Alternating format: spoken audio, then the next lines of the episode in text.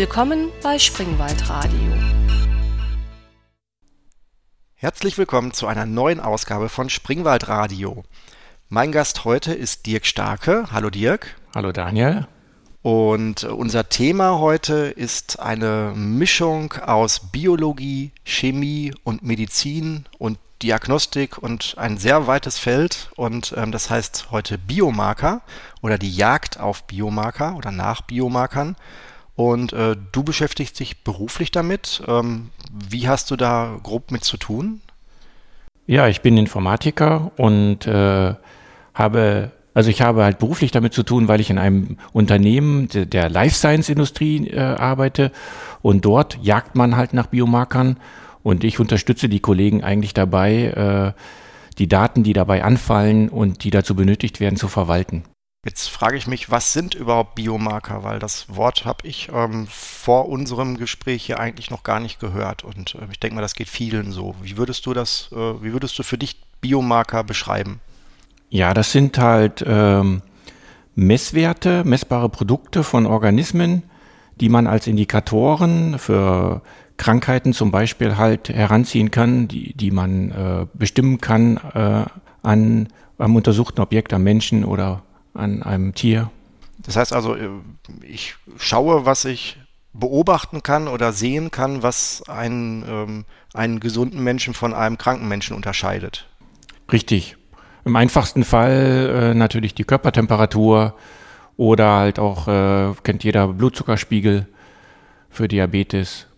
Das heißt also, Biomarker gibt es eigentlich schon ganz lange, seit es Medizinmänner gibt, die an irgendwelchen Indizien gesunde von Kranken unterscheiden, weil sie andere Merkmale haben, weil du gerade sagtest Fieber oder äh, die offensichtlichen kennt man sicherlich schon äh, sehr, sehr lange aber die waren natürlich dann nicht unbedingt sehr aussagekräftig. Also man konnte feststellen, jemand ist krank, aber was er dann genau hatte, das wusste man damit noch nicht. Aber es ist sicherlich schon ein, ein älteres Business. Okay, und ähm, das, wo du dich jetzt mit beschäftigst, ähm, ähm das, da geht es dann schon darum, Biomarker zu finden, die Antworten auf äh, äh Krankheitsdiagnosen geben, die momentan noch nicht so äh, äh, gestellt werden können, weil es noch keine Biomarker gibt, an der Hand, wie man das erkennen kann. Entweder das, also zu vielen Krankheiten gibt es schon Biomarker, aber manchmal sind die sehr, äh, ist die, die Gewinnung halt zum Beispiel von Körperflüssigkeiten, aus denen, an denen man dann nachher diagnostizieren kann, ist sehr aufwendig oder unangenehm für den Patienten oder es ist auch im einfachsten Fall einfach nur teuer und äh, man möchte es halt äh, günstiger haben, um halt ja noch mehr Leute in den Genuss einer, einer Diagnose kommen zu lassen zum Beispiel und nicht ähm, das so aufwendig zu haben. Kommt der Wortteil Marker bei Tumormarker auch aus dem gleichen Kontext? Ja, ja, das ist der gleiche Kontext. Das heißt also, da hat dann jemand äh, nach speziellen Biomarkern für einen Tumor äh, gesucht und äh, optimalerweise vielleicht sogar einen Test äh, herstellen können, der das dann findet. Ja, Krebsdiagnostik ist äh, auch im 21. Jahrhundert immer noch sehr aufwendig, schwierig, äh, zum Teil gar nicht funktionierend. Äh, von daher äh, ist man gerade in dem Gebiet noch auf der großen Suche. Äh, Krebs ist ja nun mal eine der größten Geißeln der Menschheit, zumindest hier in unserer westlichen Hemisphäre. Und ähm, da ja, ist man auf jeden Fall noch auf der Suche. Und ähm, werden Biomarker hauptsächlich oder hauptsächlich aber nur für Krankheiten verwendet oder sind das auch andere Sachen? Ich sage mal jetzt zum Beispiel einen Schwangerschaftstest, ist das auch, basiert das auch auf Biomarkern oder ist das eher eine ganz andere Richtung dann?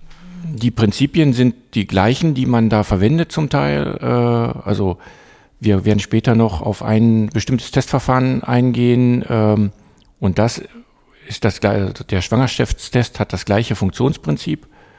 Man verwendet aber auch äh, dieses Funktionsprinzip zum Beispiel äh, zum Erkennen von, also bei der Medikamentenentwicklung zum Erkennen von Leuten, die auf ein Medikament reagieren werden und äh, zum Erkennen von Leuten, die es nicht, bei denen es nicht wirken wird, um dann halt zum Teil äh, denen die Nebenwirkung zu ersparen, zum Teil überhaupt aber auch erstmal eine Zulassung für das Medikament zu bekommen. Also das Feld, warum man solche Untersuchungen macht, ist sehr groß. Okay, aber jetzt im ersten Schritt würde man jetzt sagen, ähm, die simpelste, das simpelste Interesse am Biomarkern ist erstmal rauszufinden, ob jemand eine Krankheit hat oder ob er die nicht hat. Das ist die Krankheitsdiagnostik, richtig. Und ähm, das, da wird immer noch dann, da gibt es auch Fortschritte immer noch, dass also jetzt immer noch neue Biomarker entwickelt werden. Du arbeitest da ja dann, glaube ich, dran, dass diesen Fortschritt mit voranzutreiben, dass ihr neue Biomarker entdeckt, die dann am Ende in eine in eine äh, Diagnose, äh, sag ich mal, in einen verbesserten Schwangerschaftstest, sage ich jetzt mal böse, oder in eine verbesserte äh, Krebsdiagnostik, die vielleicht ähm, genauer oder äh, nicht so invasiv oder dergleichen ist. Also ähm, es gibt auf jeden Fall noch einige Krankheiten, die da ähm, harte Nüsse zu knacken liefern. Zum einen zum Beispiel Multiple Sklerose, Rheumatoide Arthritis, auch wenn man meint, äh, man geht einfach nur zum Orthopäden und der würde das dann an wenigen äh, Sachen schon erkennen. Alzheimer und natürlich äh, Krebs, wie schon erwähnt. Wobei bei Krebs, selbst wenn man jetzt meint, Gru Brustkrebs, das wäre jetzt eine Art von Krebs, äh, das ist so einfach nicht. Brustkrebs ist ganz viele Arten von Krebsen. Das ist zwar dasselbe Symptom, Zellen vermehren sich einfach willkürlich und einfach zuhauf. Äh, aber die Ursachen dafür sind mannigfaltig. Von daher ist das äh, sehr schwierig, dann eine Diagnose zu finden, die sagt, okay, du hast jetzt irgendwie eine bestimmte Art von Krebs. Das ist noch nicht so leicht, wie man das denken mag. Okay, also ich möchte, eigentlich möchte ich jetzt für eine Krankheit einen Biomarker finden, mit dem ich dann ähm, äh, was anfangen kann. Und ähm, wie wende ich dann so einen Biomarker an oder worauf lasse ich den, woran, worauf gucke ich rein? Also ist das dann ähm, in dem Fall, ich muss ja irgendwie dann äh, den Marker am, am, am, am, am, am Patienten abrufen oder ähm, finden. Am, schönsten ist es natürlich, wenn man einfach zu messende äh, Merkmale findet, äh, siehe Körpertemperatur oder halt Blutzucker ähm, oder halt auch äh, Zuckergehalt im Urin. Aber über das Stadium ist man nun mal heutzutage hinaus und man muss ein bisschen weiter schauen. Deswegen ist man nicht mehr, ähm, man ist schon noch bei, bei, beim Urin oder beim Blut, aber man muss schon mit sehr viel höherem Aufwand schauen und na, mit genaueren Messverfahren und äh, die Körpertemperatur äh, die man mit einem simplen Thermometer messen kann, reicht halt nicht mehr. Und das ist halt ein aufwendigerer Prozess geworden. Aber letztendlich äh, sollen es am besten immer noch einfach zu gewinnende Körperflüssigkeiten sein. Und man möchte natürlich äh, nicht nur erkennen, ob jemand äh, krank ist, sondern am besten auch noch, in welchem Krankheitsstadium der vielleicht ist. Ähm, oder manchmal möchte man vielleicht sogar erkennen, oh, der ist noch nicht krank, sondern der ist dabei, eine Krankheit zu entwickeln. Zum Beispiel hatte ich mal einen Herrn kennengelernt, ich weiß nicht mehr, wie der hieß, aber der kam aus England und der äh, forschte im äh, Lungenkrebsumfeld. Natürlich hatte der sehr viele Raucher in seinem Leben schon kennengelernt, die halt Lungenkrebs hatten, aber ähm, der hätte sehr gerne einen Test gefunden, zum Beispiel mit dem er den schon sagen kann, also wenn du so weitermachst, dann kann ich dir definitiv sagen, du wirst Lungenkrebs bekommen.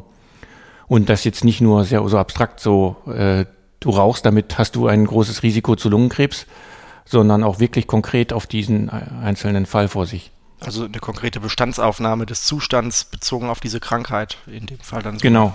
Ähm, okay, und ähm, wenn man jetzt am Ende, äh, wenn ich es jetzt richtig verstanden habe, ist, steht am Ende sozusagen die Erkenntnis, dass ein bestimmter Biomarker eine bestimmte Aussage über eine Krankheit hat oder äh, in dem Fall. Jetzt wäre die Frage, wie kommt man an den Biomarker ja ran? Man muss ja überhaupt erstmal ahnen, dass es da einen gibt oder hoffen, dass es einen gibt und sich auf die Suche nach diesen Biomarkern äh, ähm, machen. Und ähm, wie geht man dann vor? Also wenn ich jetzt sage, ich habe die Hoffnung, ich würde einen Biomarker jetzt finden, der meinetwegen im Blut nachweisbar ist, dann ja, muss ich ja mich irgendwie dem Blut ja nähern. Ja, im einfachsten Fall äh, besorgt man sich ganz viele Gesunde und ganz viele Kranke oder halt Proben von ganz vielen Gesunden und ganz vielen Kranken und versucht herauszufinden, was die Unterschiede zwischen denen sind. Im einfachen Fall oder man, man schaut zum Beispiel halt, äh, bleiben wir wieder bei der Körpertemperatur, äh, man hat äh, ganz viele Gesunde vor sich, die tollen herum, die sind äh, quicklebendig, äh, haben keinen Schweiß auf der Stirn, haben die gewünschten 37 Grad Celsius Körpertemperatur, alles ist super in Ordnung und man guckt man sich ganz viele Kranke an und stellt dann fest, oh, viele davon haben irgendwie eine erhöhte Körpertemperatur, haben Schweiß auf der Stirn, liegen eher im Bett und sind nicht quietschfidel. Dann weiß man, die sind krank. Dann muss man nur genauer schauen, was ist es denn? In dem Fall untersucht man dann halt doch häufiger doch das Blut und schaut dann da nach Unterschieden zwischen den Kranken und den Gesunden. Und ähm, im Blut würde man dann nach diesen Unterschieden äh, suchen. Ähm, ist denn dann auch immer die Eindeutigkeit der Unterschiede ähm, ähm, überhaupt gewährleistet? Weil du sagtest gerade, man guckt sich jetzt Leute an, ob die schwitzen und ob die, ob denen heiß ist und unterscheidet damit die Kranken von den Gesunden. Jetzt habe ich zehn Leute, davon sind fünf krank und äh, fünf gesund, sage ich mal, aber von den Gesunden treiben auch gerade extrem Sport und schwitzen gerade, weil sie Sport treiben. Jetzt mal, um das Beispiel irgendwie so zu überdehnen. Ähm, dann würde ich ja dieses würde ich ja fehlschließen in dem Zusammenhang. Ähm, ist das auch ein Problem, was man dann bei den richtigen Biomarkern hat, dass man sagt, ähm, nicht jedes Indiz ist zwingend auch eindeutig ein, ein, Beweis, dass jemand eine Krankheit hat? Das ist in der Tat so. Also es ist so, dass ein Merkmal allein selten reicht, um halt äh, eine Krankheit sicher zu diagnostizieren. Man muss in der Regel nach mehreren Merkmalen schauen, ähm, ob die zusammen auftreten. Äh, nur weil jemand 38 Grad Körpertemperatur hat, ist er jetzt nicht automatisch krank. Und jemand mit 37 Grad Körpertemperatur ist nicht automatisch äh, gesund. Da gibt es Überlappungen. Und äh, wenn man sich jetzt vorstellt, auch äh, ein, ein Blutzuckerspiegel äh, schwankt äh, halt im Tagesverlauf mal oder auch ähm, andere Merkmale, die man vielleicht mal beim Arzt kennengelernt hat, wie zum Beispiel so Entzündungsmesswerte im Blut, da habe ich es auch schon erlebt, äh, dass mir ein Arzt gesagt hat, oh, Ihre Entzündungsmesswerte, die sind erhöht. Ähm, das muss jetzt noch nichts bedeuten. Kommen Sie in drei Wochen nochmal wieder oder so und dann wiederholen wir das Ganze nochmal, machen nochmal einen Bluttest. Also das ist, wird dann auffällig, zum Teil auch wenn es über längere Zeit äh, bestehen bleibt. Ähm, es sind halt biologische Prozesse und äh, das ist, äh, da gibt es keinen rechten Winkel in der Natur. Da kann eine breite Spanne von Messwerten auftreten, auch ohne dass es dann ähm, abnorm ist oder äh, krankheitsbedingt. Das heißt, das bleiben dann auch im schlimmsten Fall erstmal Indizien, äh, auf die man dann schaut. Und je, ähm, je mehr Indizien und je schärfer die sind, ähm, umso besser in dem Zusammenhang. Richtig, desto mehr Leute man, äh, Patienten oder halt auch Gesunde man betrachtet, desto sicher wird, sicherer wird das, äh, wird die Aussage und äh, desto, desto mehr freut man sich dann auch, wenn man das gefunden hat, weil man dann halt ja, man kann dann halt sicherer sein. Okay, und jetzt, ähm, wenn wir jetzt versuchen, sozusagen die Biomarker irgendwo ran festzumachen, dann muss es ja, ähm, wo sind dann die verschiedenen, ähm, sag ich mal, biologischen äh, Anker, an denen man sich jetzt versucht, ähm, wenn man versucht, nach Biomarkern zu suchen, wo man sagt, okay, wo stöbert man zuerst oder gibt es verschiedene ähm, sag ich mal, Bereiche, wo es extrem attraktiv ist? Oder ähm, sind die alle, also was, wo würde man überhaupt nach Biomarkern im Körper suchen? Ähm, ganz grob gesagt äh, untersucht man Unterschiede äh, im, im Bereich der Genomik, Transkriptomik, Proteomik oder Metabolomik. Wir gehen vielleicht gleich auf die äh, Begriffe nochmal gesondert ein. Fangen wir nur äh, vorn bei der Genomik an. Das Wort Gen hat bestimmt schon mal jeder gehört. Ja, da geht es um das Erbgut im Organismus, nennt man auch Genom. Beim Menschen äh, sind das 23 Chromosomen und vielleicht äh, hat das noch nicht jeder gehört, aber es ist schon ein bisschen länger her. Seit 2001 äh, hat man das menschliche Genom auf jeden Fall vollständig sequenziert. Also damals war das eigentlich ein großer Hit. Äh, man hat äh, alle Chromosomen analysiert und weiß, wie diese ähm, Basenpaare äh, A, G, C und T aneinandergereiht sind, halt um unser Erbgut zu bilden. Einerseits ein großer Erfolg gewesen damals, aber man hat auch schnell erkannt, äh, dass damit eigentlich auch wieder nur, wie üblich in der Wissenschaft, äh, weitere Fragen aufgedeckt wurden. Also man konnte damit noch nicht äh, zum Beispiel direkt äh, die Diagnostik für verschiedene Krankheiten liefern und äh, sehen, oh, äh, man braucht nur irgendwie Gene so und so ähm, anschauen, dann weiß man schon, äh, ja, hier, ne, der wird Krebs entwickeln oder sowas. Sondern auch heute ist es noch so, wenn man typischerweise ähm, sein äh, Erbgut irgendwo hinschickt, als Speichelprobe meinetwegen, äh, kriegt man irgendwie äh, Aussagen mit Risiken, 30 Prozent Risiko, diese Krankheit zu entwickeln, 5 Prozent äh, diese Krankheit zu entwickeln. Ähm, die Aussagekraft ist also schon sehr begrenzt. Aber nichtsdestotrotz war das schon äh, da ein großer Erfolg in der Wissenschaft. Ähm, man hatte also damit den Bauplan des Menschen, wie man so sagt, äh, in der Hand. Das heißt also, ähm, wenn ich dich richtig verstehe, ein Aspekt der Biomarkersuche basiert darauf, ähm, dass man nach defekten oder, äh, oder ähm, ähm ungewünschten äh, Gen sucht, die Krankheiten äh, produzieren oder die Grundlage für Krankheiten sind im Körper. Manche, manche Krankheiten lassen sich schon an den Genen ähm, entdecken. Nichtsdestotrotz ist es dann häufig doch so, dass man äh, diese Krankheiten nicht unbedingt an den Genen nachweist, äh, weil andere Nachweisverfahren halt äh, preiswerter sind. Ähm, aber zum Beispiel die Laktoseintoleranz, äh, das ist tatsächlich ein ein Gendefekt, den man halt nachweisen kann. Da ist das LCT-Gen verändert und ähm, wenn man das untersuchen würde, kann man auch von jemand, den man sonst nicht kennt, nachweisen, äh, dass er halt laktoseintolerant ist. Aber typischerweise äh, klagt er einfach, wenn er zum Arzt kommt, darüber, dass er irgendwie Milchprodukte gegessen hat und Durchfall bekommen hat. Von daher macht man sich die Mühe dann einfach nicht. Äh, das wäre zu teuer. Oder auch Rot-Grün-Blindheit kann man ähm, am Opsin-Gen nachweisen, das ist eine Mutation.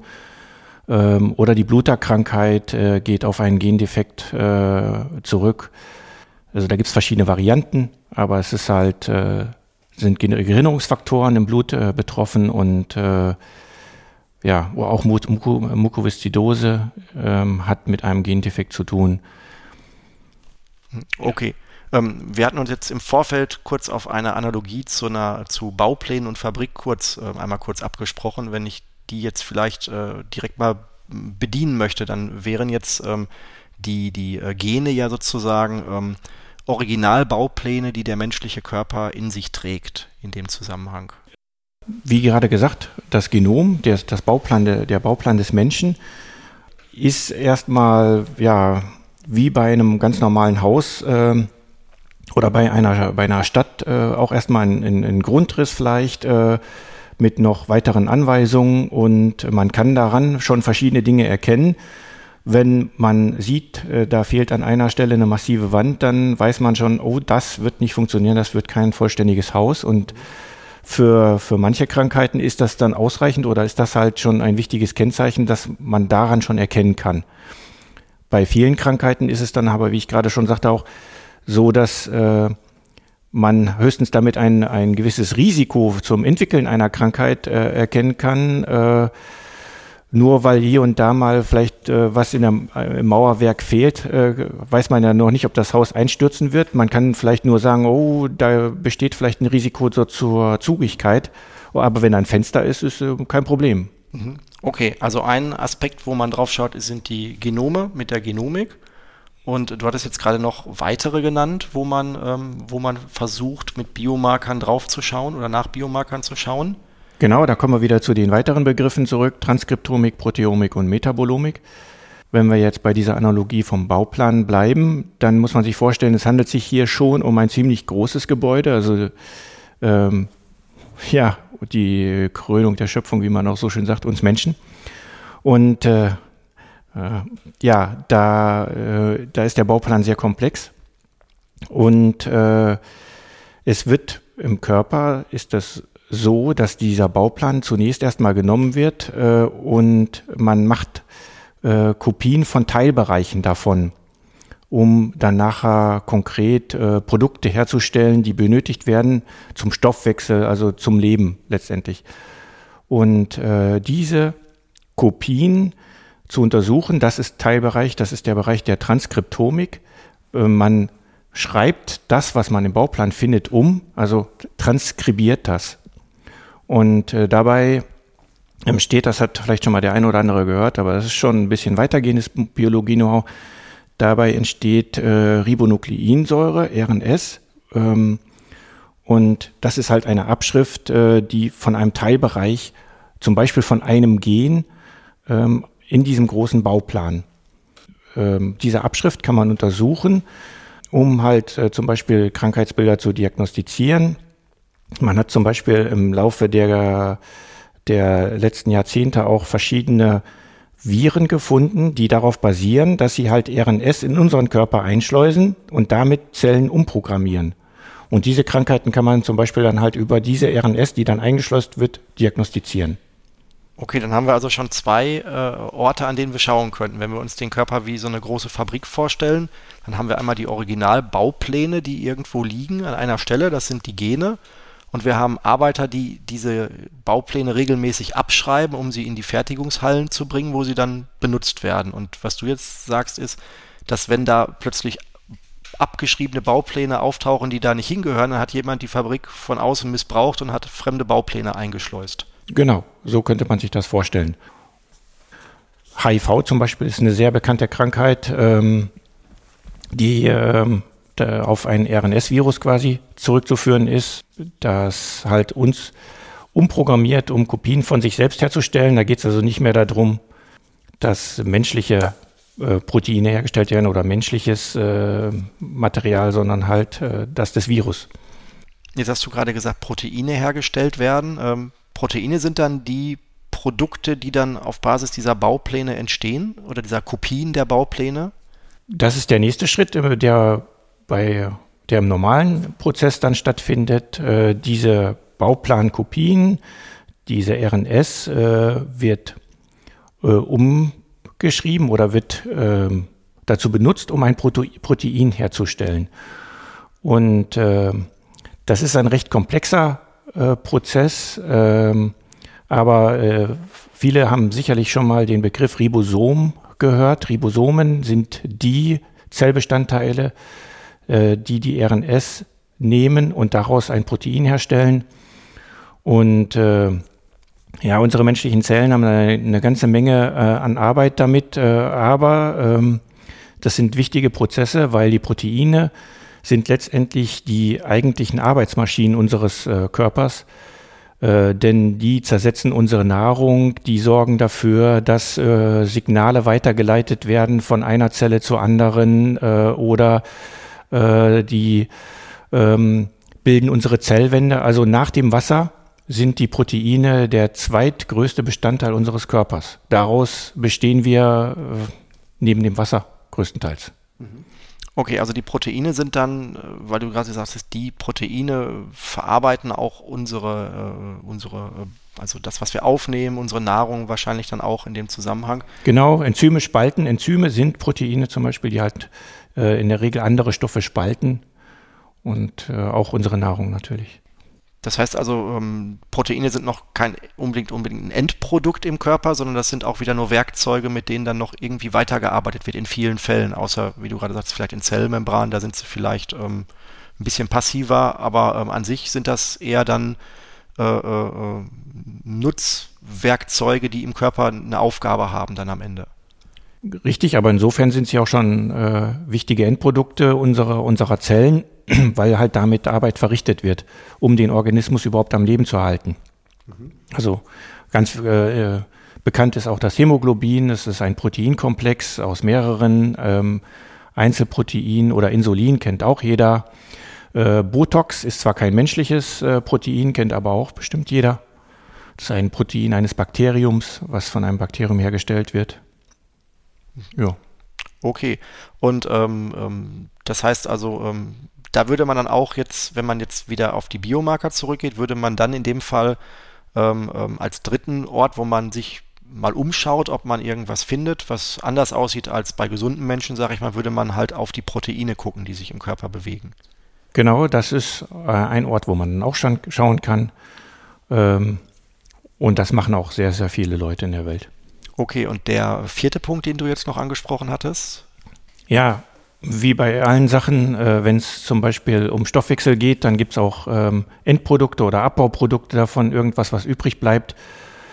Ähm, und äh, das kennt sicherlich auch jeder halt. Vorhin hat man schon mal den äh, Blut, äh, den nicht den Blutzuckerspiegel, sondern vorhin hat man schon mal den äh, Urin ähm, Im Urin finden sich ganz, ganz viele Abbauprodukte des Körpers, ähm, auch Proteine, die zum Beispiel halt nicht mehr gebraucht werden. Ähm, und das ist der Bereich der Metabolomik, also jetzt nicht nur die Untersuchung des, Prote de, des Urins, aber auch halt andere Abbauprodukte, die man im Körper finden kann.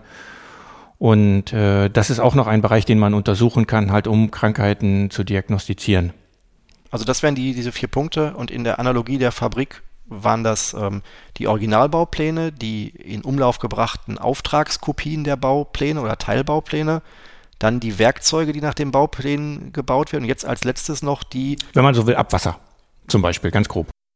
wenn ein Werkzeug Zucker, äh, äh, Stärke zu Zucker aufspalten will, soll, dann würde ja am Ende äh, Zucker bei rauskommen müssen. Und das Werkzeug wäre ja dann das Spaltwerkzeug, wenn ich es jetzt richtig verstanden habe. Also das Protein wäre ja dann ja dafür da, Stärke in Zucker umzuwandeln. Und in dem vierten Punkt würde man dann schauen, ob Zucker bei rausgekommen ist oder ob noch Stärke über ist. Oder ist das zu einfach gedacht? Ja, das, das wäre sicherlich auch. Das ist dann vielleicht weniger ein Abbauprodukt. Die Stärke, die man dann nachher am Ende noch findet von, von einem Produktionsprozess. Aber ich kann mir vorstellen, dass es auch im Bereich der Metabolomik solche Untersuchungen gibt, wo man einfach schaut, äh, sollte irgendwie äh, noch etwas, sollte etwas vielleicht nicht mehr vorhanden sein und es ist dann aber noch da. Was man äh, schon sehr früh festgestellt hat, halt, ist halt, sind Untersuchungen am Urin. Ja, schon im Mittelalter ähm, haben Ärzte herausgefunden, dass halt bei Diabetikern der Urin süßlich schmeckt. War wahrscheinlich einer der, der ersten äh, Biomarker der Welt auch, ähm, neben äh, erhöhter Körpertemperatur. Für uns ein bisschen skurril, aber man hat das damals tatsächlich verkostet. Jetzt hattest du vorhin ähm, HIV als Beispielkrankheit erwähnt und ähm, wenn ich jetzt so an die Worte, die mir da im Kopf schwirren, so nachdenke, dann, ähm, dann ist da immer ein HIV-Antikörpertest genannt und ähm, das ist ja dann auch, denke ich mal, im Bereich der Biomarker, wie du gerade sagtest. Jetzt wäre die Frage, Antikörper, wo in diesen vier ähm, Blickwinkeln, die man einnehmen kann, Blaupause, Fabrik, äh, äh Zwischenwerkzeug und Endabbauprodukte oder sowas, wo wie passen die Antikörper denn da rein? Antikörper sind auch Proteine, ähm, relativ große. Ähm, und äh, die werden von unserem Körper ja nun mal hergestellt, um andere Proteine oder fremde Stoffe oder ähm, Sachen zu binden, um dann nachher sie kenntlich zu machen äh, für das Immunsystem, was sich dann halt darum kümmern soll, diesen Stoff abzubauen, zu zerstören oder ähnliches.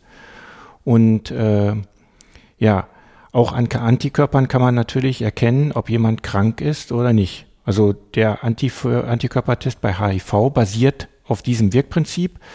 Ähm, es gibt auch noch einen anderen, der halt darauf basiert, äh, die, diese RNS äh, vom HIV-Virus, vom HIV-Virus äh, zu entdecken. Der wirkt auch etwas schneller oder dieser Test wer, würde schon schneller anschlagen, ist aber ähm, teurer und aufwendiger.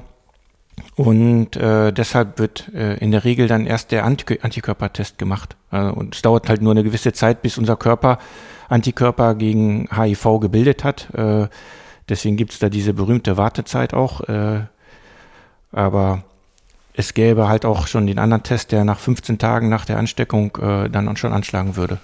Das heißt also, man guckt einfach, ob der Körper ähm, ähm, gemerkt hat, dass er krank ist und ob er da Gegenmaßnahmen für äh, genommen, äh, aufgenommen hat. Und das sieht man dann halt, wenn er Antikörper gebaut hat, dann muss ein, muss die Krankheit da sein, weil sonst würde er ja gar nicht diesen Auftrag gegeben haben. Antikörper, ja, die Antikörper binden sehr spezifisch, also die Moleküle sind so geschaffen vom Antikörper, ähm, dass äh, er ähm, ein spezieller, ein sehr spezieller Schlüssel ist, der auch wirklich nur auf dieses Schloss passt. Äh, ähm, und äh, von daher kann man davon ausgehen, wenn man halt diese Antikörper findet, äh, dass dann auch das entsprechende Schloss ähm, da sein muss im Körper.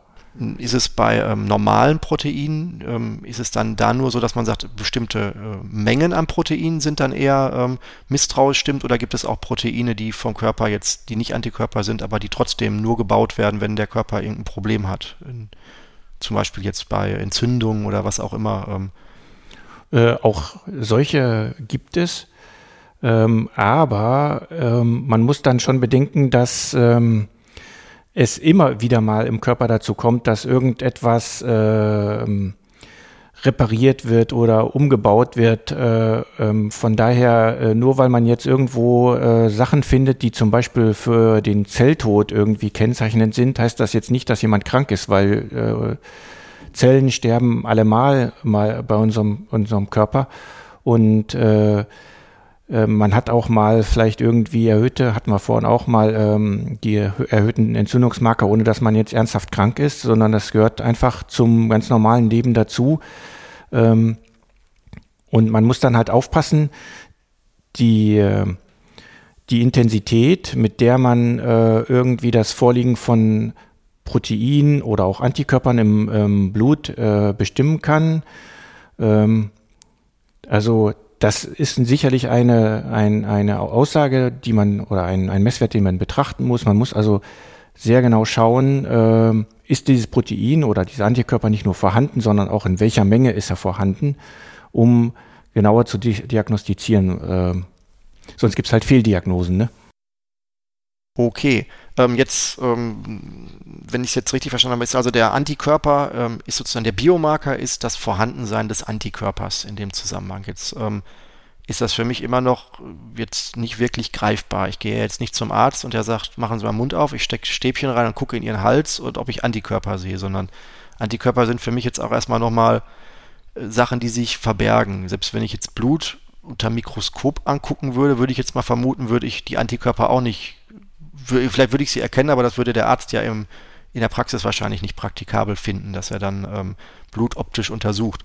Äh, wie kann ich mir denn jetzt überhaupt vorstellen, dass ich Antikörper ja, sehen kann? Wie kann ich Blut mit Antikörpern äh, von Blut ohne Antikörper unterscheiden?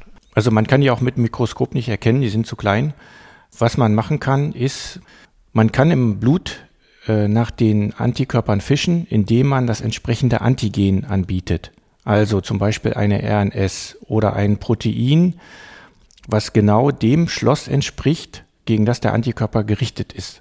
Also die, also eigentlich eine Kopie der Ursache im Körper. Also Richtig. wenn ich, wenn ich jetzt HIV habe, dann baut der Körper Antikörper gegen HIV und ich würde ihm jetzt außerhalb des Körpers auch ein äh, HIV-ähnliches Material zur Verfügung geben, damit er sich da andockt. Also so eine Art Lockfutter oder. Man bietet ihm die RNS an, zum Beispiel, wenn man diesen RNS-basierten Test äh, nimmt äh, und äh, schaut, ob die Antikörper dagegen binden.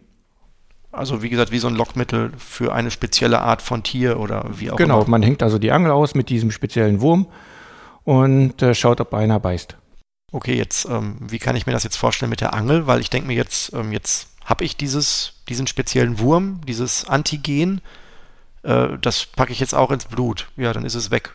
Dann habe ich das Antigen auch im Blut und dann sind diese mikrokleinen Antikörper, die verbinden sich jetzt mit dem mikrokleinen Antigen und das kann ich ja immer noch nicht sehen. Also was mache ich dann? Also wie, da habe ich ja nichts gewonnen.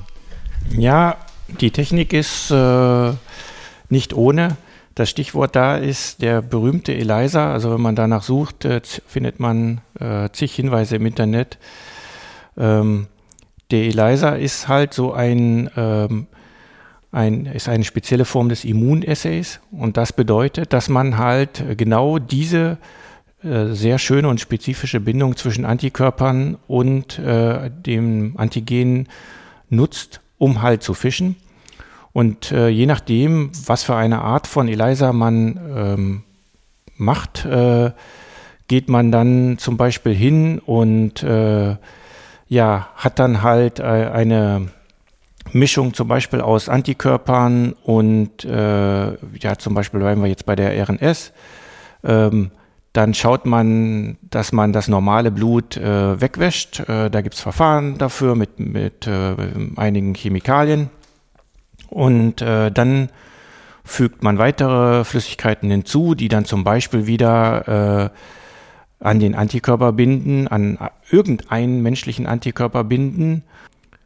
Die enthalten dann zum Beispiel, sind genmanipuliert, äh, enthalten ein Enzym, äh, das äh, andere Chemikalien zu einem Farb Farbumschlag äh, äh, bewegt und dann sieht man halt im Reagenzglas äh, eine ja, zum Beispiel leichte Gelbfärbung oder eine, eine stärkere Gelbfärbung, je nachdem.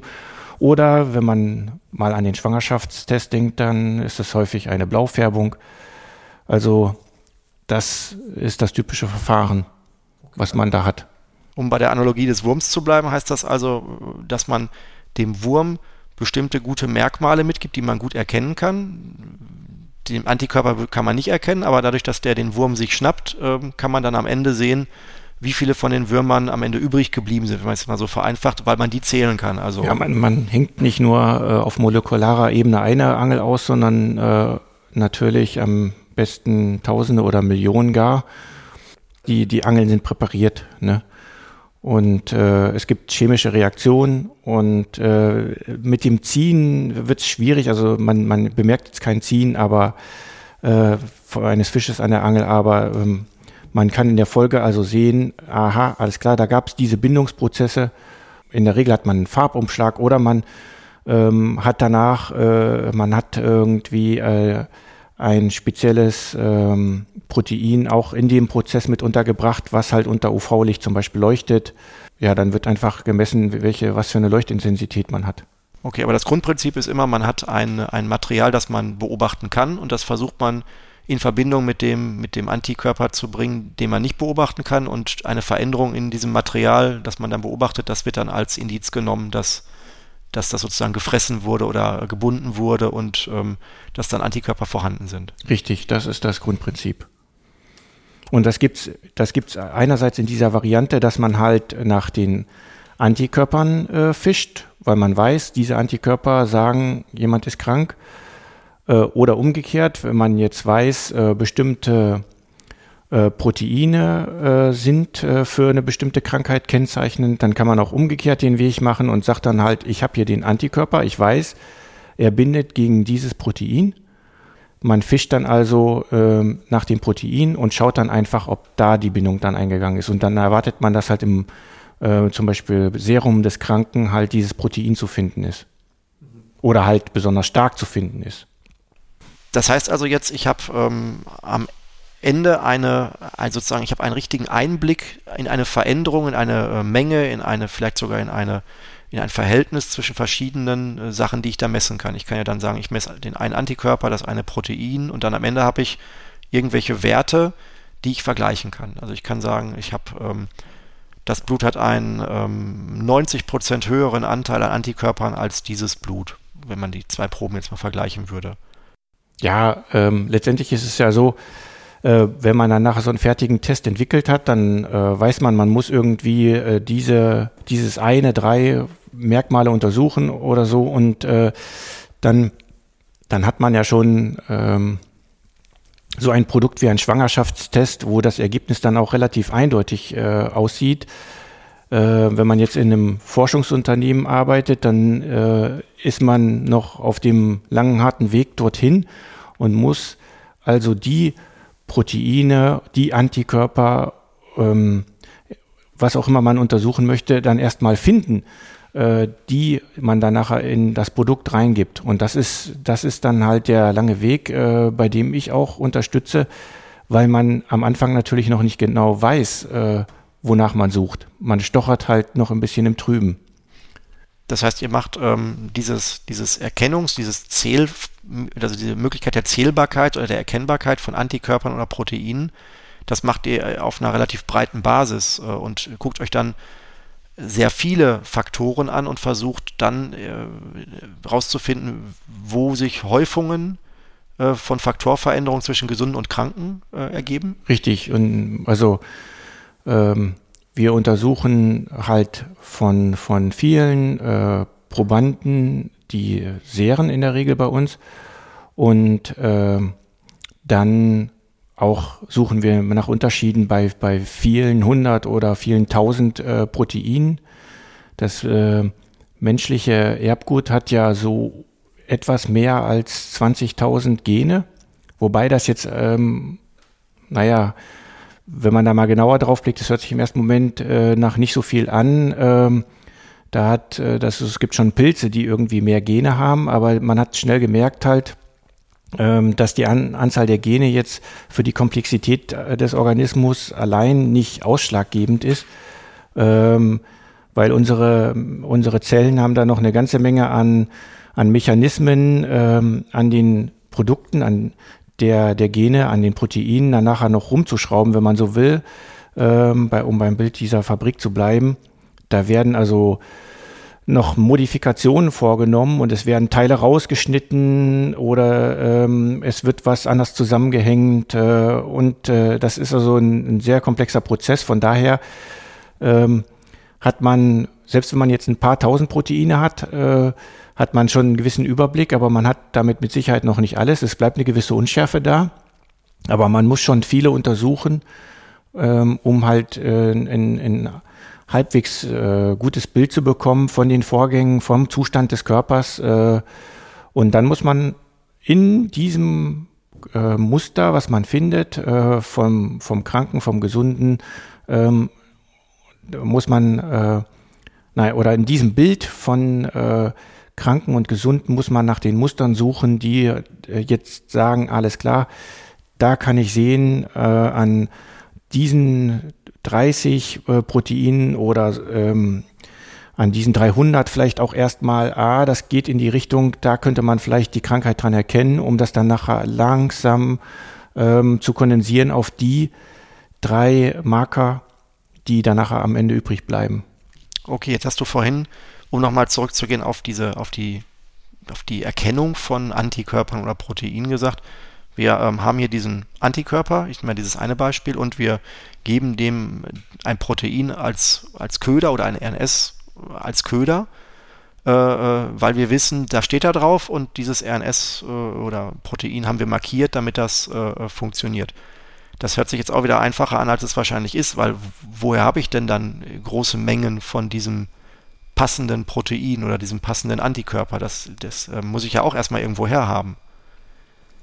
Ja, das ist in der Tat äh, einerseits, wenn man bedenkt, äh, dass es äh, Firmen gibt, die äh, auf Anfrage äh, ganze äh, Gene herstellen für einen und man die dann nachher irgendwie noch weiterverwerten kann, kann man im Internet bestellen ähm, und, und viele andere Sachen in dem Umfeld auch. Einerseits ist es einfach, andererseits ist es aber doch nicht so einfach. Also man muss schon äh, ein bisschen Know-how haben. Ähm, die Biologen bei uns, äh, die verwenden halt Gentechnik, das böse, böse Wort, was, äh, oder für viele böse Wort, hat halt auch seine guten Seiten. Ohne Gentechnik würde man tatsächlich äh, viele von diesen Molekülen nun mal nicht herstellen können. Äh, die Moleküle sind zu komplex, äh, als dass man die jetzt einfach äh, durch Zusammenkippen von ein paar Flüssigkeiten äh, herstellen könnte. Das, so funktioniert es halt nicht. Ähm, in der Regel verwendet man halt genmanipulierte äh, Organismen oder Zellen, Bakterien oder andere Zelllinien, die man ähm, auch einkaufen kann äh, dazu, ähm, um halt zum Beispiel Proteine oder Antikörper herzustellen.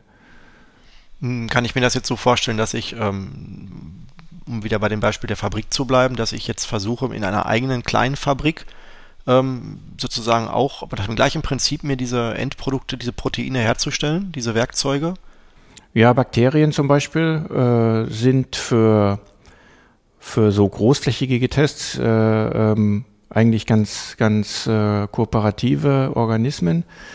Die haben zum Beispiel die Eigenschaft, dass äh, die unter bestimmten Umständen fremde, fremdes Genmaterial einfach in sich aufnehmen und äh, dann halt auch in der Lage sind, diese Proteine, die mit diesem Gen kommen, äh, dann herstellen können.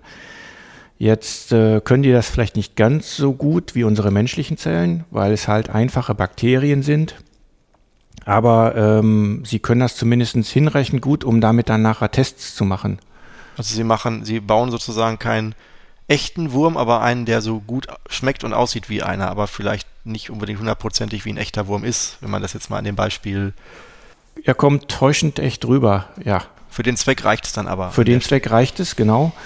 Und äh, ja, dann muss man halt nur zusehen, dass man äh, ein paar tausend Bakterienkulturen halt äh, mit, mit ja, äh, menschlichen, menschlichen Genen ausstattet, in dem Fall, um zum Beispiel Proteine herzustellen.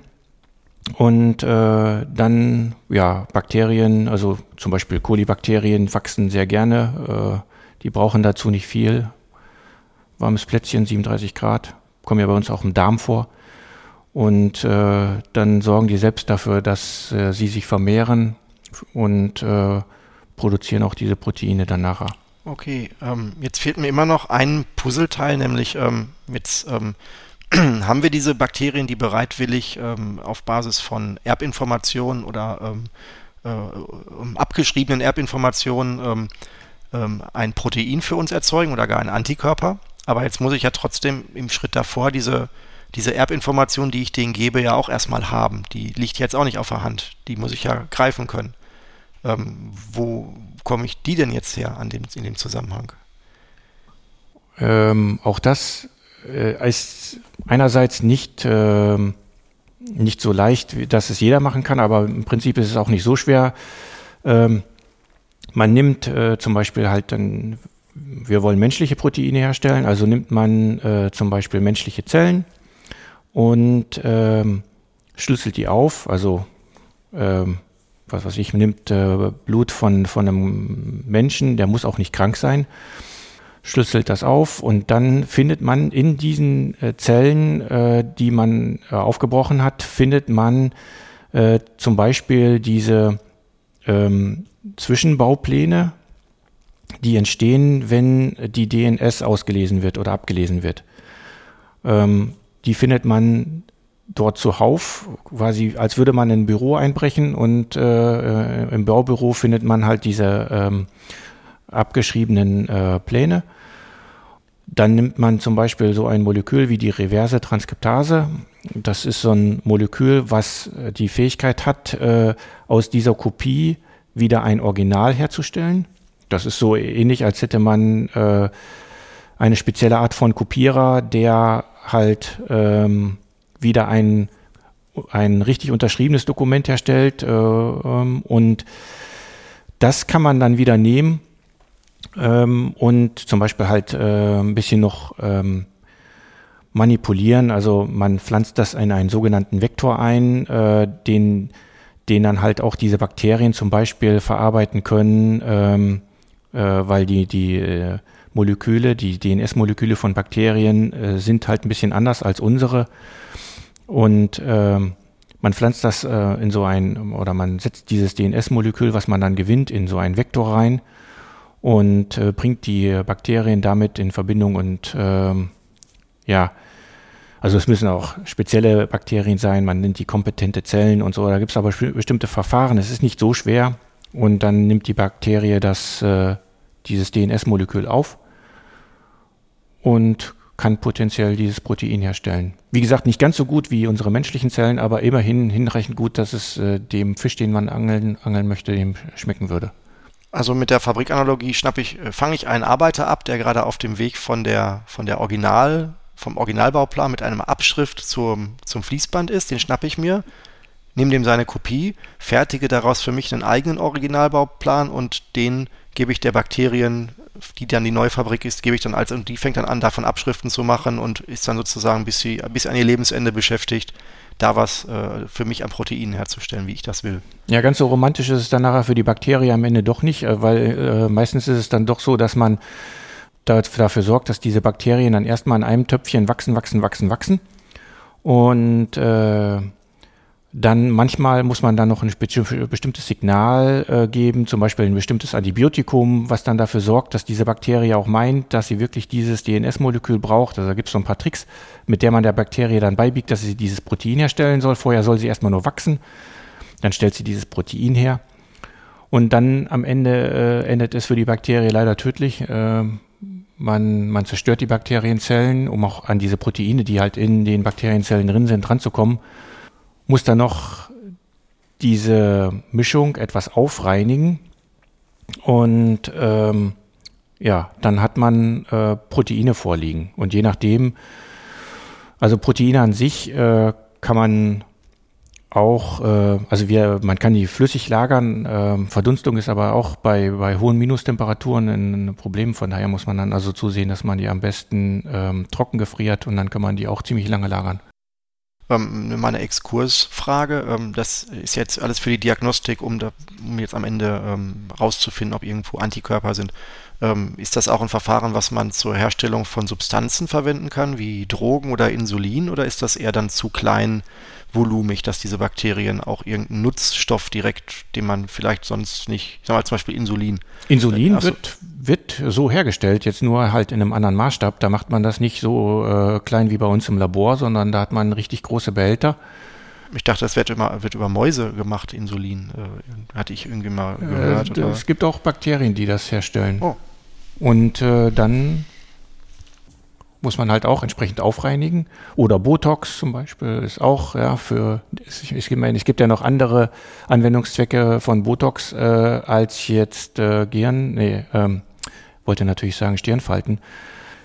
Von daher, also auch richtig, ähm, auch bei Krankheiten und ähm, da äh, gibt es auch große Behältnisse, in denen man halt die Bakterien züchtet, die es dann ausgerechnet herstellen und äh, ja, am Ende reinigt man das Produkt auf, äh, muss dann sicherlich äh, halt für eine sehr hohe Reinheit sorgen, natürlich, klar, man möchte ja niemanden umbringen. Und ähm, dann kann man das verwenden. Also wir haben jetzt ähm, ähm, gehabt, dass man äh, Proteine, die der ähm, menschliche Körper normalerweise auch herstellen würde, ähm, oder Antikörper, dass man diese Aufgabe an eine Bakterie delegieren kann, indem man sozusagen aus dem äh, Produktionsprozess des Menschen sich sozusagen einfach, äh, einfach eine Kopie eines Bauplans klaut und das nach außen sozusagen als Auftrag an die Bakterie äh, rausgibt. Jetzt ähm, gibt es ja, äh, wie du gerade sagst, viele, viele verschiedene Proteine. Und wenn ich da jetzt einfach rein in den Produktionsprozess reingreife und mir einen so einen Bauplan nehme, weiß ich ja überhaupt nicht, was ich da habe. Ob ich, ich das dreimal mache, ob ich dann dreimal dasselbe Protein baue und die Bakterien alle das gleiche machen oder ob ich wenn ich jetzt mit einem Wissenschaftler äh, am anderen Ende der Welt kommunizieren will und will ihm sagen, hey, ich habe hier ein tolles Protein gefunden, hast du da auch schon mal drauf geschaut, dann ist das ja bei so einem Zufallstreffer ähm, nicht wirklich vergleichbar. Ähm, wie geht man davor rauszufinden, womit man es zu tun hat? Ja, zunächst erstmal lässt man halt äh, von dem Zwischenbauplan von dieser RNS wieder das Original erstellen, die, die DNS. Und ähm, dann weiß man natürlich noch nicht genau, was diese DNS äh, repräsentiert, äh, welches Gen das zum Beispiel ist. Und äh, die äh, Bioinformatiker in der Welt haben dafür spezielle Suchmaschinen entwickelt, ähm, die von äh, verschiedenen Institutionen auf der Welt betrieben werden, zum Beispiel von dem äh, National Institute of Health, das ist eine amerikanische Institution, und es gibt auch in Europa ähm, eine Institution, das EBI in England. Die arbeiten auch mit deutschen Forschern in Heidelberg zusammen.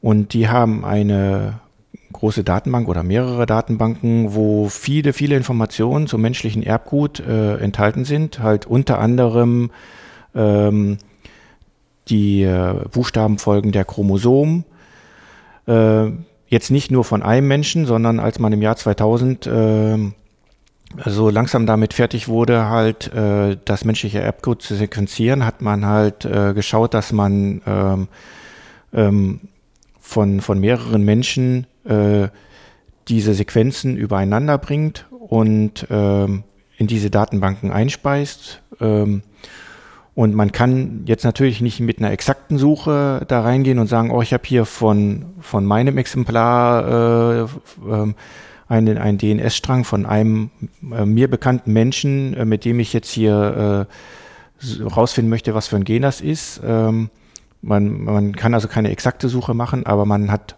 äh, Suchmaschinen entwickelt für unexakte Suchen, wenn man so will, die halt gewisse Rechtschreibfehler berücksichtigen und äh, diese Suchmaschinen äh, sagen einem dann nachher, yo, ich habe hier diese DNS, diese Buchstabenfolge ähm, gefunden und die liegt auf Chromosom so und so 23 äh, und zwar an der und der Stelle. Und äh, die DNS, die man dort abgespeichert hat in diesen Datenbanken, wurde auch schon vorher mit verschiedenen Algorithmen untersucht, sodass man also zum Teil auch mit wissenschaftlichen Nachweisen äh, weiß, da ist tatsächlich ein Gen oder einfach nur aufgrund von, von äh, Homologien, von Gleichheiten zu anderen Organismen, äh, weiß man alles klar, das ist irgendwie ein Gen, äh, was vermutlich das und das äh, im Organismus bewirkt oder bei diesen und jenen äh, Produktionsprozessen beteiligt ist. So dass man also suchen kann, ähm, ja, äh, was ist das? Äh, und mit einer gewissen Wahrscheinlichkeit kriegt man auch gesagt, äh, ja, das äh, produziert oder das bewirkt das und das, das ist ein Wachstumsfaktor ähm, oder ähm, das ist Insulin, ja, oder eine Vorstufe davon. Okay, das klingt jetzt erstmal äh, für mich sehr erstaunlich, weil es gibt ja nur diese vier verschiedenen äh, äh Bausteine, die kombinierbar sind. Und ähm, sehr, sehr viele, ich weiß jetzt gar nicht, das sind ja, das sind ja Millionen oder äh, die dann, wenn man das aneinander reihen würde, die gesamte, das gesamte. Äh, drei Milliarden. Drei Milliarden, oi. Ähm, und jetzt äh, hat ja auch nicht jeder dasselbe Erbgut. Und wenn ich jetzt sage, ich habe diese vier Buchstaben, die ich drei Milliarden Mal hintereinander schreibe und ich nehme davon eine Kopie, die ist ja, wie lang sind so Ausschnitte dann? Ein Dutzend, zwei Dutzend oder hundert oder ähm, von diesem? Hm, ja, ab 100 wird es so langsam interessant. Also davor ist es eher schlecht. Da findet man vielleicht auch schon was, aber diese Suchmaschinen sagen einem nicht nur, oh, ich habe da was gefunden, äh, sondern sie sagen einem auch noch, ähm, ja, wie groß der Zufall quasi ist äh, mit so einer mehr oder weniger großen Suchsequenz in so einer großen Datenbank etwas dieser Art zu finden. Also sie, sie sagen einem den, den, den Erwartungswert für die Statistiker. Äh, und äh, damit kann man dann schon ein bisschen eingrenzen, ja, ist das jetzt irgendwie eine vernünftige Suche auch gewesen? Also man weiß es ja meistens auch schon vorher, ob das sich lohnt so. Und die haben auch den Algorithmus schon ein bisschen so verbessert, dass die zum Beispiel ähm, bestimmte Partien, äh, die im, im Airput vorkommen, und äh, einfach nur Wiederholungen sind von, von bestimmten äh, Basen, ähm, dass man sowas ausklammert bei der Suche, damit man einfach nicht äh, Gefahr läuft, einfach, äh, Sachen zu finden, die nichts wirklich bedeuten. Also. Ja, Finde ich jetzt trotzdem spannend, wenn ich mir überlege, ich habe diese drei Milliarden und ich hätte die statisch, dass ich also sage, ich habe eine feste Aufzählung nach diesen drei Milliarden und nehme da irgendeinen 100 Zeichen langen äh, äh, Bereich raus und sagt dann einem Algo, sagt dann und guck, ob es garantiert in der gleichen, ob das sozusagen, dass ich auch in demselben langen ähm, 3 Milliarden Strang auch denselben Ort wiederfinde und dass das nicht woanders nochmal vorkommt, das finde ich ja schon fast sehr äh, unwahrscheinlich jetzt so als, als statistischer Laie. Und das ist dann bei äh, uns beiden jetzt, wo unser Erbgut ja noch unterschiedlich ist, dass das nicht auch noch zu total vielen Falscheinordnungen findet, das ist ja total, ähm, finde ich ja fast unglaublich. Tja, aber ich meine, so unterschiedlich sind wir Menschen ja dann doch nicht. Ne? Äh, zu über 99 Prozent äh, gleich, egal welchen anderen du auf der Welt nimmst. Und ähm, von daher findet man dann nachher schon mit einer guten Wahrscheinlichkeit eigentlich, wenn ich jetzt Erbgut von dir wirklich, von dir als Person sequenzieren lasse, also mittlerweile sind die Sequenziermaschinen auch erheblich äh, schneller geworden als noch äh, vor 2001. Äh, das, das würde heute also schneller gehen. Äh, das Erbgut eines Menschen zu sequenzieren dauert vielleicht ein paar Tage mittlerweile nur noch. Und dann hätte ich dein persönliches Erbgut vollständig sequenziert und ich könnte daraus einen Ausschnitt äh, rausnehmen und suchen lassen und äh, würde schon was finden. Und der sagt mir auch die Unterschiede. Also äh, der zeigt das direkt an. Aber das würde jetzt bedeuten, wenn wir dein Erbgut nehmen und sequenzieren und mein Erbgut nehmen und sequenzieren und würden irgendwo aus meinem an der Stelle, weiß ich nicht, 76 äh, Prozent, sag ich mal, also von der Entfernung vom Start des Erbgutes jetzt 20 ähm, oder 200 äh, Buchstaben ausschneiden, dann würde der Algorithmus die Stelle auch in deinem Erbgut mit einer hohen Wahrscheinlichkeit die Position finden, obwohl es Unterschiede gibt zwischen uns beiden. Die würden dann trotzdem irgendwie nicht so tragfähig, äh, trag, äh, nicht so eine Tragweite haben, dass das das verfälscht. Die würde der finden, ja. Okay, finde ich ähm, ja. spannend. Ähm, wo wir bei den algorithmisch-statistischen Herausforderungen noch sind, ähm, vielleicht nochmal zurück zu, zu der Mitte, wo wir äh, gesagt haben, wir haben jetzt am Ende nochmal die ganze Frage, wie komme ich an die Materialien, die ich zähle, äh, beleuchte, gucke, sag ich mal. Ähm, in der Mitte war ja dann, hatten wir nochmal gesagt, okay, jetzt sind die, wenn man nach Häufung oder dergleichen guckt oder nach Verhältnissen, sind die nicht immer eindeutig in dem Zusammenhang. Also man, man hat 100 Leute, die sind krank und deren Blut, 100 Leute, die sind gesund und dann hat man, sage ich nicht, fünf Faktoren und eine bestimmte Verteilung der Erhöhung der Faktoren würde man sagen, das ist wahrscheinlich ähm, das Bild der Krankheit in dem Zusammenhang.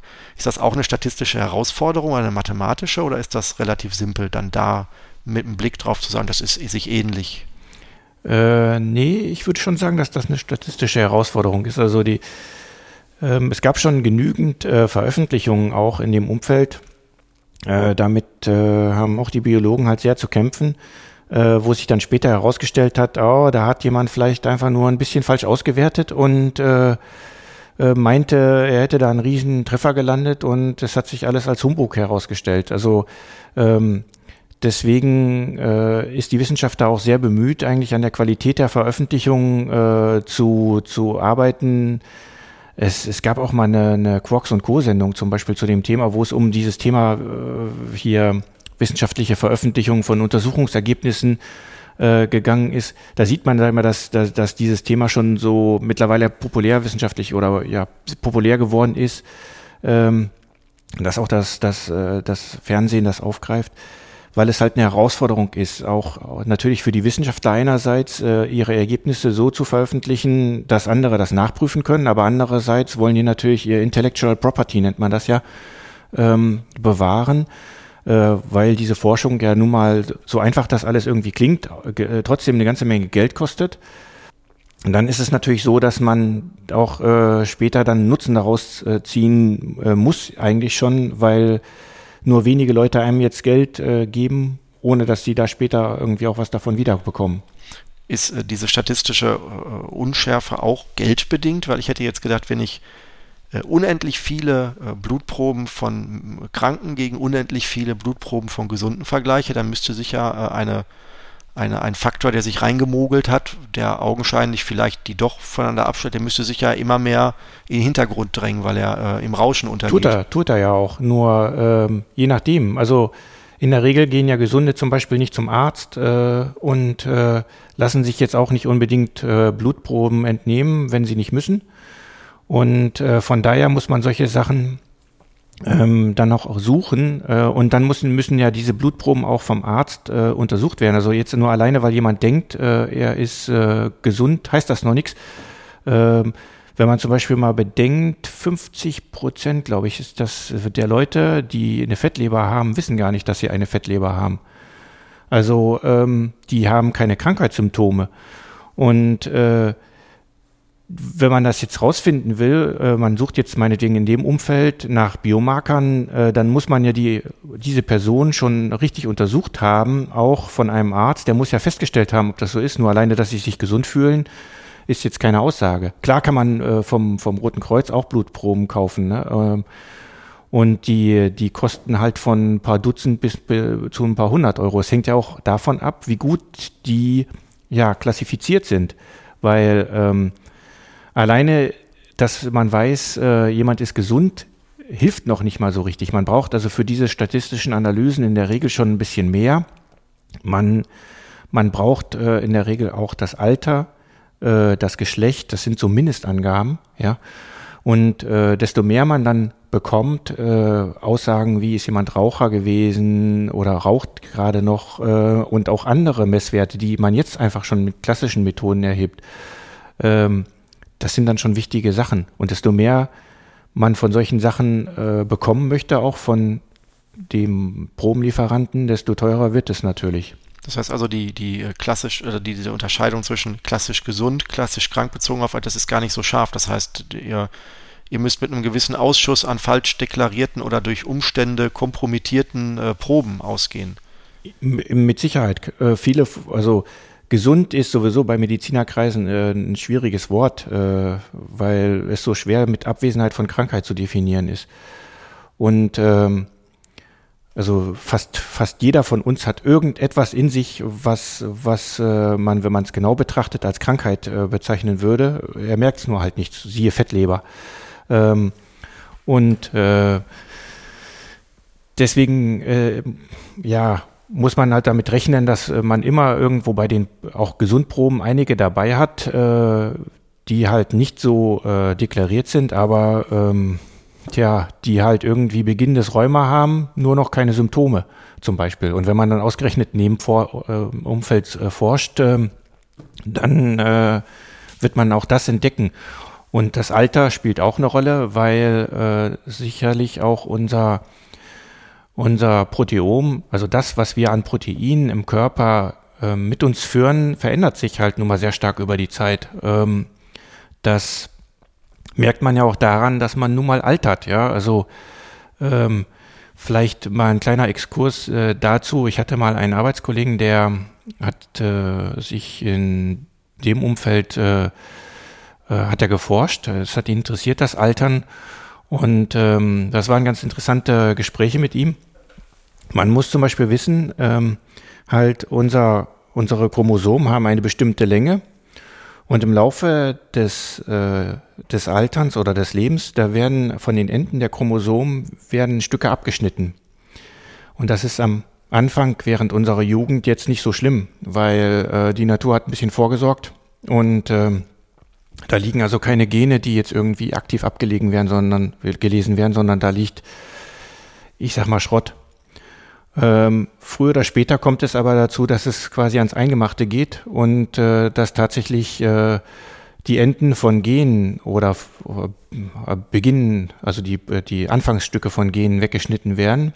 Das heißt, diese Proteine, die werden nach und nach immer schlechter hergestellt. Und äh, zusammen mit vielen anderen Faktoren äh, sieht man, man das dann nachher halt auch äh, ja, an, an den äh, Personen, die das betrifft, äh, weil äh, keiner kann das irgendwie verhindern. Wir werden halt alt und äh, das, das ist ein Prozess, der das begleitet.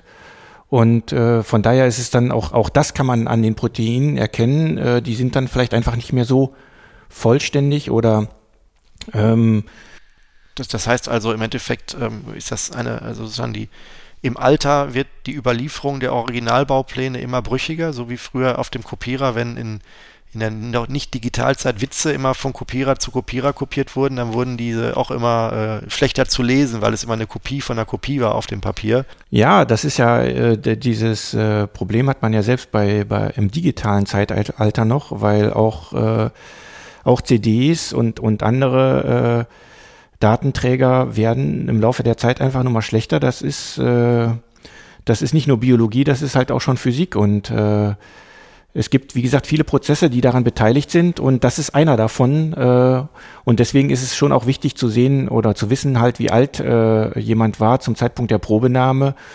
Ähm, und, und natürlich auch, wie alt die Probe zum Beispiel an sich ist, ja, weil auch die, selbst wenn sie bei minus 80 Grad eingefroren ist, altert. Ähm, das sind alles Prozesse und dann kann man sich vorstellen, dass sehr viele kleine Bausteine einfach äh, daran mitwirken, dass es halt ein unscharfes Bild äh, bei, bei solchen Versuchen natürlich gibt und das wird es auch immer geben, das lässt sich nicht verhindern.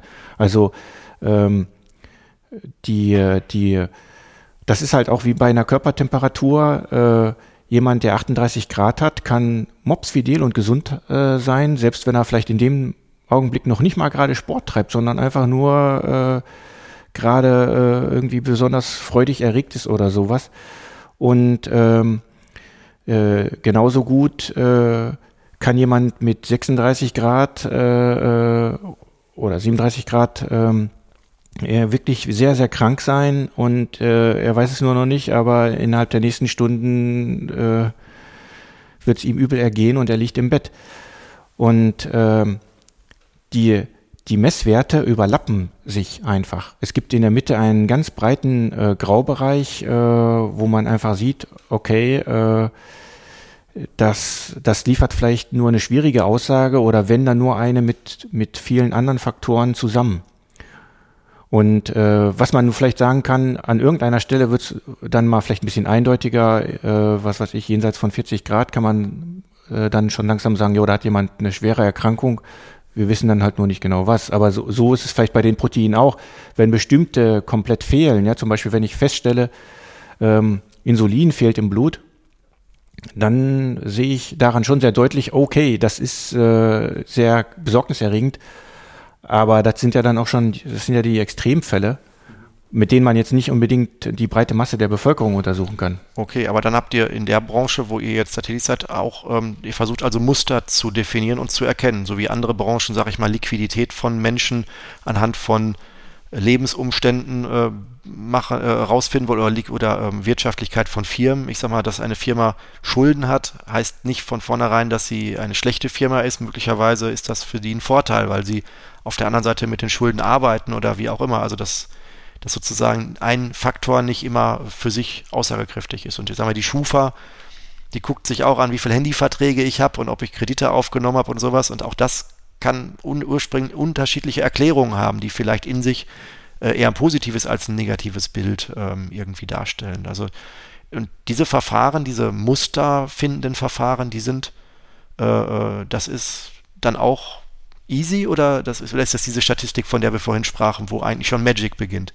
Die ist knackig. Also äh, da habt ihr dann auch Fachleute für oder ist das etwas, was man sagt, da gibt es einen Standard, da kauft man irgendeinen Algorithmus und den setzt man einfach ein oder ist das auch schon Forschung, die noch läuft?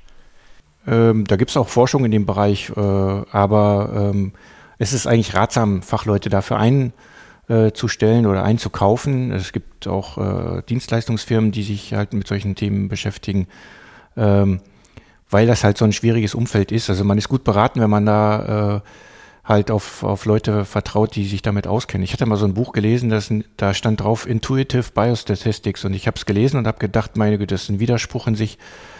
Ähm, also ähm, ist ein schwieriges Feld äh, und äh, für mich hört es eigentlich da auf, wo ich dann schon weiß, alles klar, es gibt falsch positive, man stellt also irgendwie fest, äh, da ist, äh, man meint, jemand ist krank, ist er aber gar nicht. Und umgekehrt äh, gibt es falsch negative, man meint, der ist gesund, ist er aber gar nicht.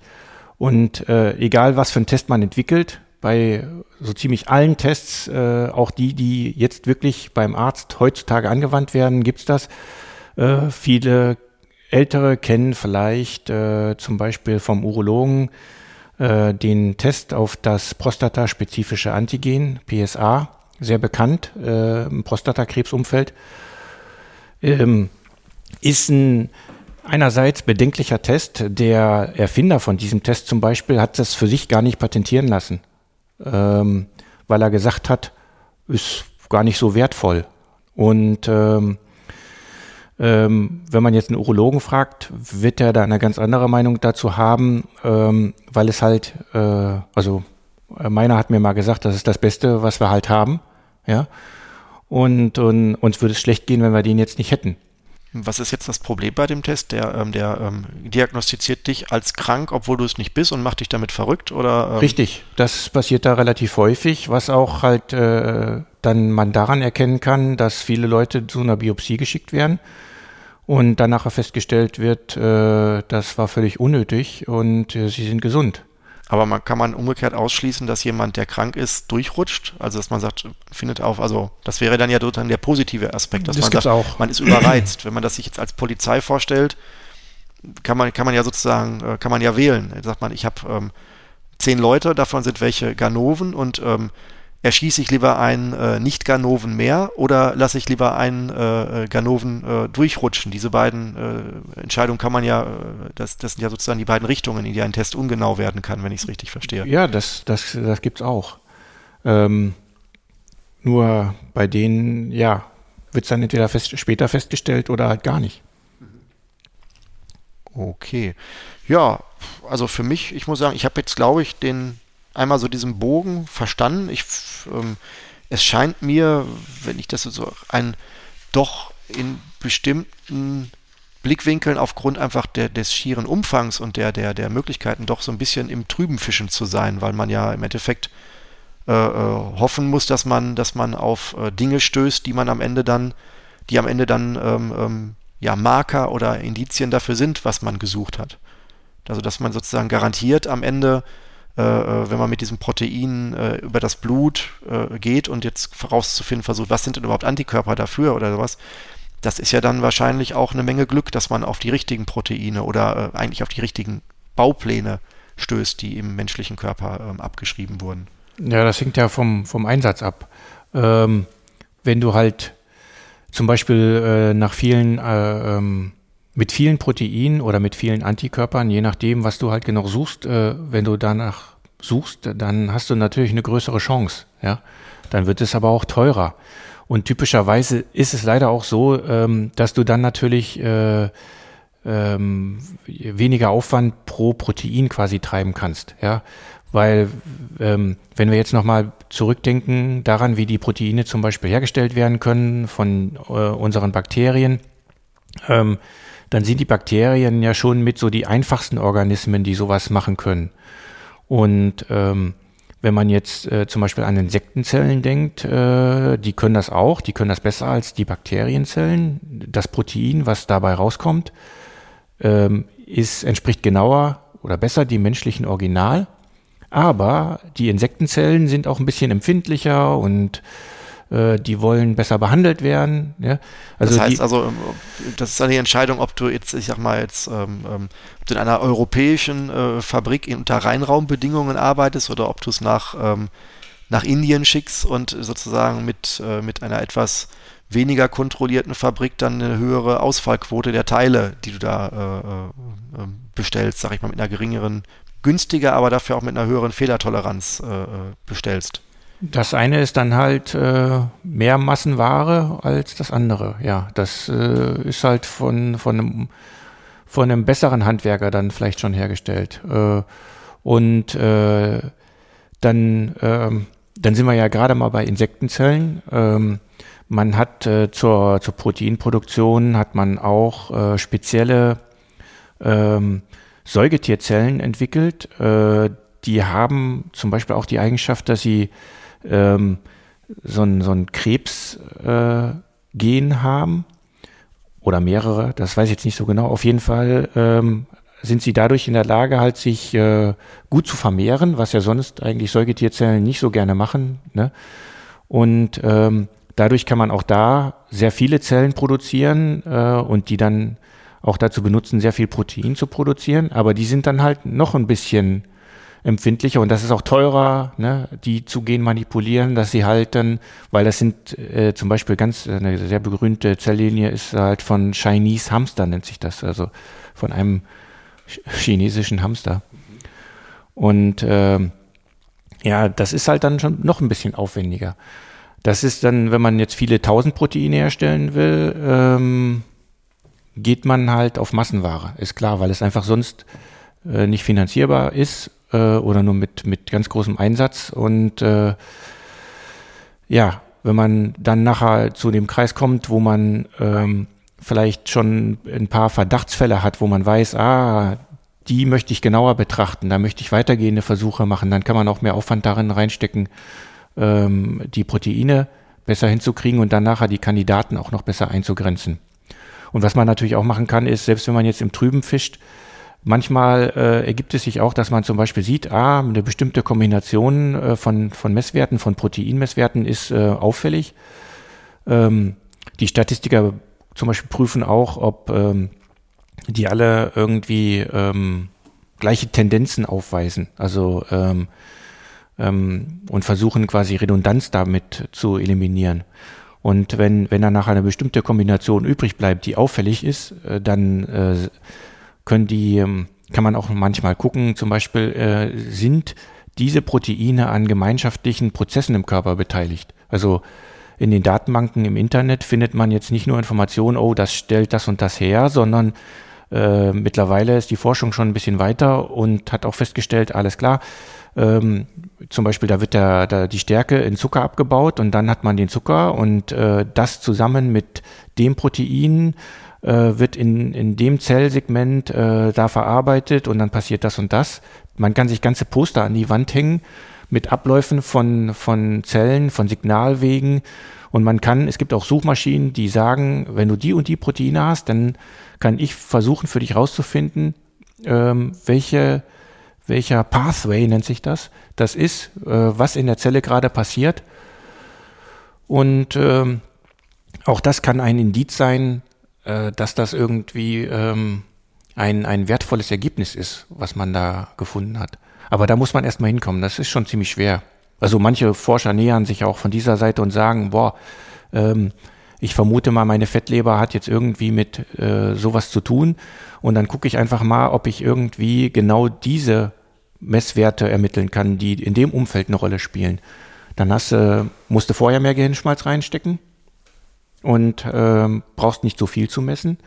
Ähm, aber du musst halt vorher genauer forschen, was ist der, der Weg, äh, der, was die Zelle gerade tut, um dann nachher halt genauer zu schauen, was, was könnte da schiefgehen bei diesem Weg. Ja, Dirk, dann kann ich dir eigentlich nur Danke sagen für diesen, für diesen Rundflug einmal über das äh, Feld der Biomarker, Diagnostik, Proteine und ähm, diesen offensichtlich sehr oder für mich sehr komplexen Themenzusammenhang, den der wohl offensichtlich immer noch eine große Herausforderung darstellt, weil sonst würden wir wahrscheinlich viel mehr äh, gute und schnelle Medikamente haben. Und ähm, ja, besten Dank für deine Ausführung. Ja, gerne schön.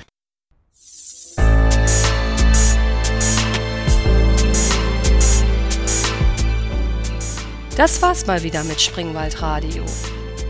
Alle Folgen findet ihr auch im Internet unter radio.springwald.de.